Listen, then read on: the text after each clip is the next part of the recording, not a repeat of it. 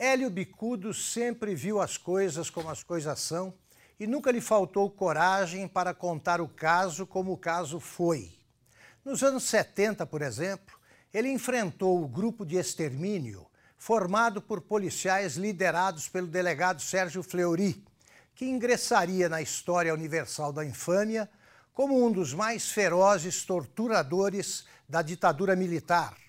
Em 2005, Bicudo abandonou o PT, enojado com a constatação de que o partido que ajudou a fundar se transformara numa organização criminosa. Ao comandar a ofensiva que resultou no impeachment de Dilma, Bicudo deixou claro que, além de sair do PT, também fizera com que o PT saísse dele.